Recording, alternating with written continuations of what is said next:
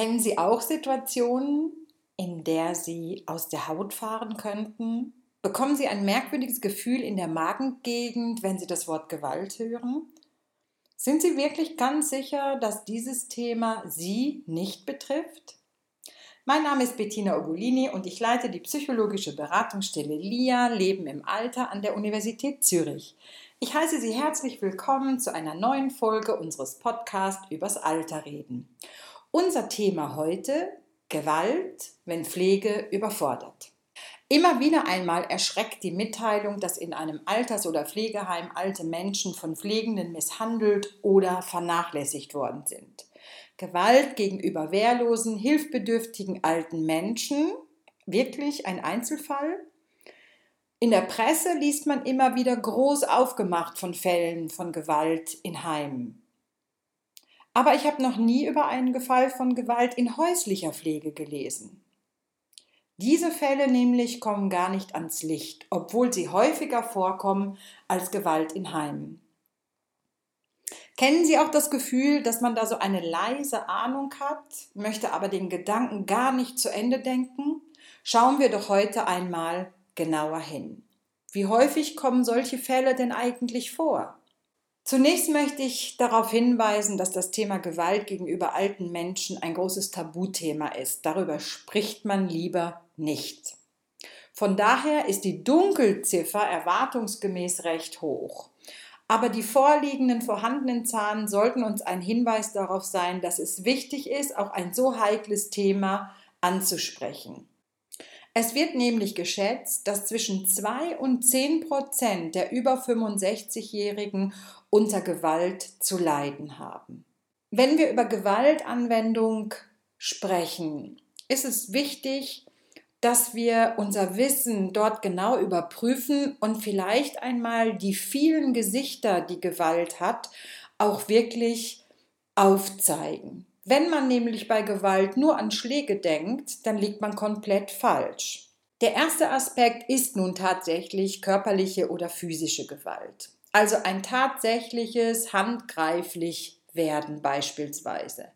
Das müssen aber nicht Schläge sein, die Grenzen sind fließend. So kann auch eine grobe Berührung bei der Pflege bereits als Gewalt erlebt werden. Das Zufügen von Verletzungen oder Schmerzen, das Festhalten gegen den Willen des anderen, Schütteln, Mangelernährung oder mangelnde Flüssigkeitszufuhr sind Beispiele für physische Gewalt.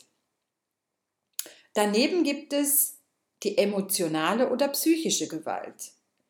Dies kann unter anderem zum Beispiel der Entzug von Aufmerksamkeit sein, also den anderen nicht mehr beachten, ihm die Liebe entziehen.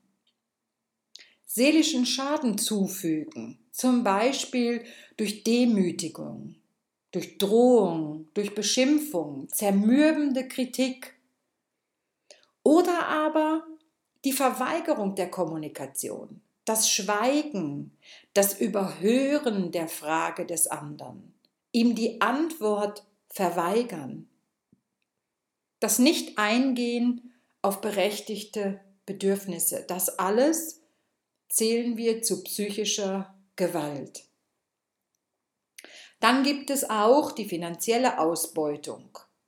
Also das heißt, das Hintergehen das Aneignen von Geld, das Vorenthalten von Renten, der Zwang zur Testamentsänderung, Betrug oder Missbrauch von Treuhandfunktionen.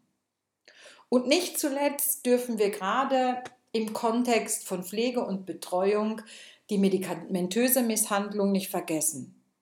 Also das Verabreichen von Medikamenten zur Ruhigstellung oder aber Medikamente nicht korrekt zu verabreichen die Pflege nur unzulänglich verrichten, das Zurückhalten von notwendigen Arzneimitteln.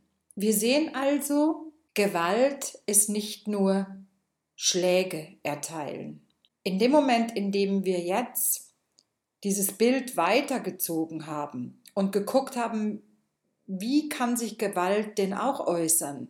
Lohnt es sich möglicherweise für Sie, für mich, für jeden Einzelnen von uns, auch mal darüber nachzudenken, weg von der Pflege. Wann bin ich eigentlich in meinem Leben in meinem Alltag möglicherweise Opfer von Gewalt gewesen, ohne dass mir das bis anhin bewusst war?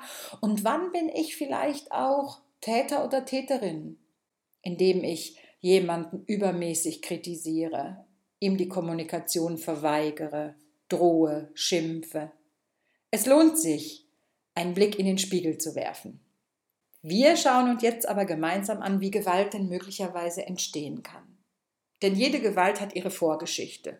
Sie wird beeinflusst von einer ganz großen Vielzahl von individuellen und inner- und außerfamiliären Faktoren.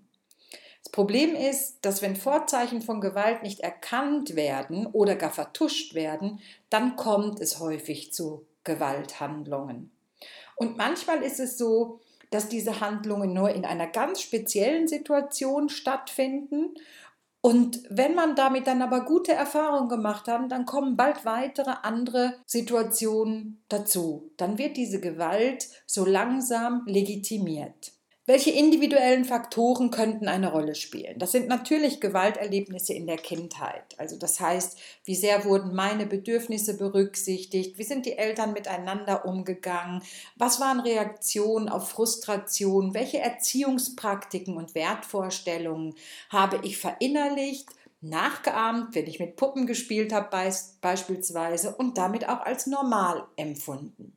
In Bezug auf die familiären Faktoren spielen natürlich Werte und Normen der Familie eine Rolle. Die Stabilität der Paarbeziehung, der Gesundheitszustand, die finanzielle und berufliche Sicherheit einer Familie, Beziehungsschwierigkeiten. Das alles ist bedeutsam für die Weiterentwicklung und für den Umgang mit belastenden Situationen. Das heißt also die Art und Weise, wie Gewalt in Familien auftaucht, wie diese angesprochen, bewältigt oder eben nicht bewältigt wird und ob man alternative Verhaltensweisen gelernt hat. Das alles ist entscheidend für die Kommunikation und den Umgang in belastenden Situationen. Also habe ich je in meinem Leben, in meiner Familie gelernt, in schwierigen Situationen anders als mit Gewalt zu reagieren. Neben individuellen familiären Faktoren spielen die sozialen Faktoren meines Erachtens auch eine bedeutsame Rolle, nämlich die Art der Wohnsituation,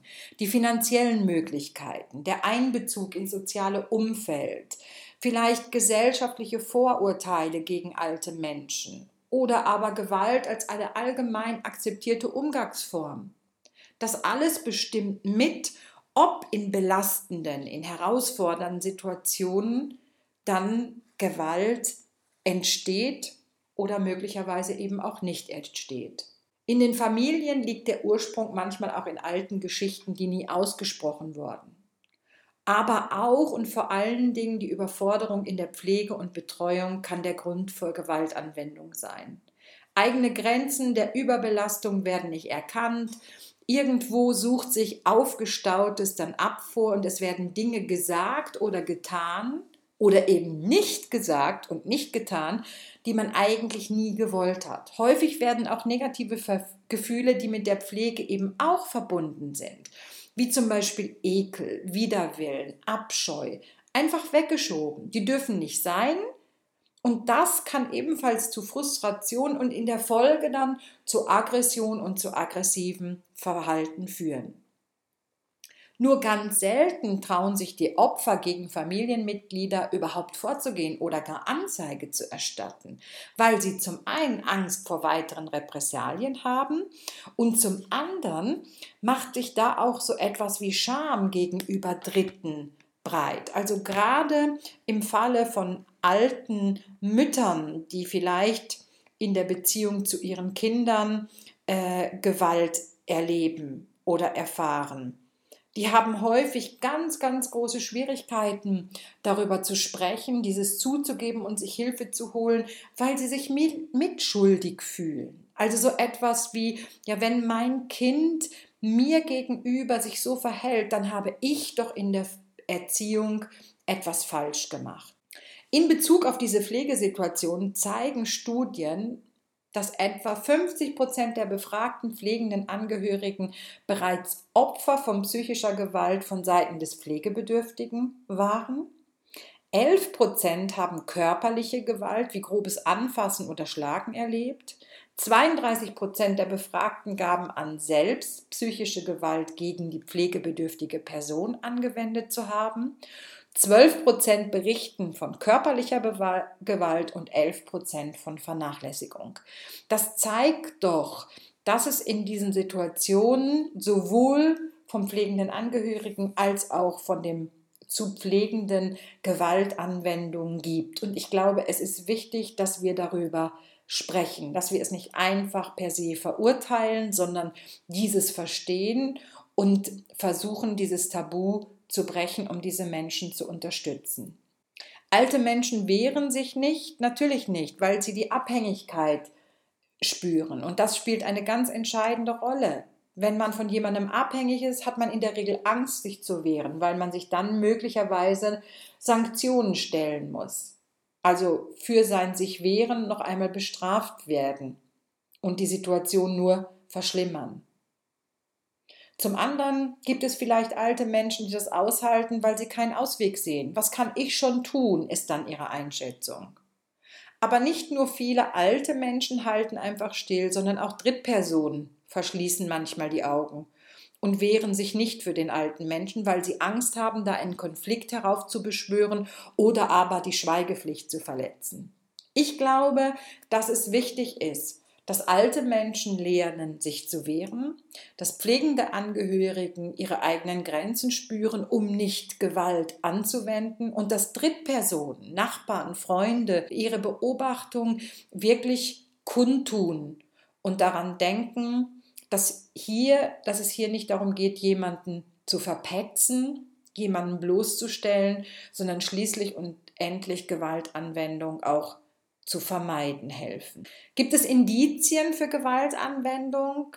Wenn man genau hinhört, dann kann man vielleicht sagen, dass manchmal hinausgezögerte Arztbesuche, damit eben jemand die blauen Flecken nicht sieht, ein Hinweis sein können. Oder aber vage oder unwahrscheinliche Erklärungen für Verletzungen. Und nicht zu vergessen ist der Rückzug häufig das Mittel der Wahl, um Gewalt zu vertuschen. Wenn mich niemand sieht, muss ich meine Stimmung, meine Verletzung auch nicht erklären. Wir leben aktuell in einer Zeit rund um die, diese Pandemie, in der unsere Kontakte wieder stärker eingeschränkt werden. Und damit schränken sich auch unterstützende Kontakte ein oder fallen weg.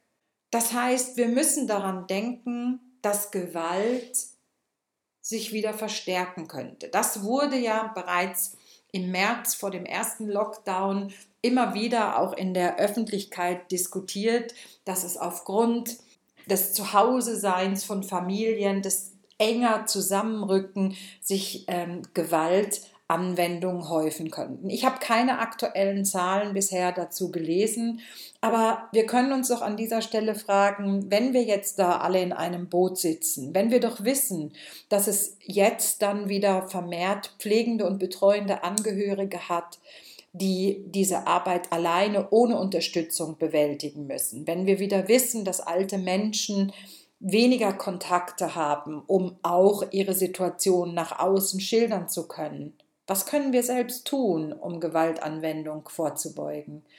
Ich glaube, dass es ganz wichtig ist, Gefühle von Überforderung bei sich und anderen unbedingt frühzeitig ernst zu nehmen und anzusprechen. Nicht einfach wegschauen. Wir tun gut daran, wenn wir Menschen, die in einer solchen Situation sind, darauf ansprechen, wann sie Pausen machen können, was sie unterstützt, wo sie Erholung bekommen dann sollte man auch andere negative Gefühle, wie zum Beispiel Ekel, nicht negieren, sondern in einem geschützten Rahmen zulassen und darüber reden. Und eine weitere wichtige Präventionsmaßnahme in diesem Zusammenhang ist die eigene Entlastung. Familienpflege ist eine große Herausforderung und es ist nun nicht nur legitim, sondern ganz wichtig, sich selbst immer wieder auch zu entlasten. Helfen kann schließlich auch die Beratung durch Fachpersonen anzunehmen. Wir fassen also nochmal zusammen. Überforderung Gewalt dürfen keine Tabuthemen sein, sondern wir sind alle mitverantwortlich, dieses Tabu zu brechen und darüber zu reden. Jeder sollte sensibel sein auf die eigenen Grenzen der Belastung mit dem Wissen, dass es sonst zu unerwünschten Worten und Taten kommen kann. Immer wieder mal darüber nachdenken, wann ich selbst vielleicht Täterin oder Opfer von Gewalt bin. Man sollte sich Unterstützung bei eigener Betroffenheit oder bei Verdacht von Gewaltanwendung im eigenen Umfeld in Form von Entlastung und Beratung suchen. Wir sind bereits wieder am Ende unserer Sendung. Liebe Zuhörerinnen und Zuhörer, wenn der Beitrag Ihnen gefallen hat, wenn Sie etwas mitnehmen konnten in Ihren Alltag, wenn Sie an der einen oder anderen Stelle vielleicht nachdenklich geworden sind, dann können Sie den Podcast gerne liken, also den Daumen hoch anklicken. Sollten Sie Anmerkungen haben, schreiben Sie gerne einen Kommentar und wenn Sie auch die nächste Folge hören möchten, abonnieren Sie auf YouTube einfach den Podcast. Vielen Dank fürs Zuhören und hoffentlich bis zum nächsten Mal.